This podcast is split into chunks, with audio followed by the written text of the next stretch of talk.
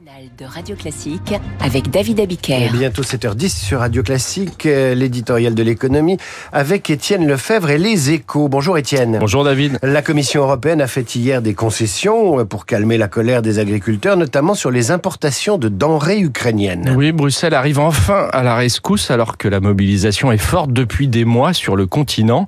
La Commission a lâché du lest sur les fameux 4% de terre devant être mis en jachère et elle a promis des garde-fous sur les produits ukrainiens qui, de fait, ont déstabilisé certains marchés depuis l'exemption de droits de douane décidée en 2022 pour soutenir le pays en guerre. À la différence des accords de libre-échange accusés de tous les maux aujourd'hui, aucune clause de sauvegarde n'avait alors été prévue et l'envolée des ventes de poulet, d'œufs ou de sucre jusqu'à plus 1000% a fait chuter les cours, les routiers polonais allant jusqu'à bloquer la frontière ukrainienne. Alors, à l'avenir, les droits de douane seront rétablis si les marchés se dérèglent ou si les importations dérapent.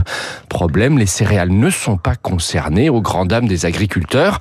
La France a néanmoins salué ces annonces hier. Pour l'Ukraine, en revanche, c'est un risque de perte de revenus qui survient à un très mauvais moment. Le pays pourrait en effet connaître des problèmes de liquidité dès le mois de mars. La pression est donc énorme sur les dirigeants européens réunis ce jeudi pour aboutir enfin à un accord sur les 50 milliards d'euros d'aide prévus sur 4 ans. Sauf que Viktor Orban continue de réclamer, de réclamer un vote à l'unanimité chaque année et menace d'un nouveau veto, ce qui excède ses 26 partenaires. Ceci pourrait prolonger à la majorité qualifiée le programme actuel, mais la portée serait bien moindre. Autre dossier urgent, les livraisons d'armes. La capacité de production annuelle des Européens plafonne à 300 000 obus contre un objectif fixé à 1 million.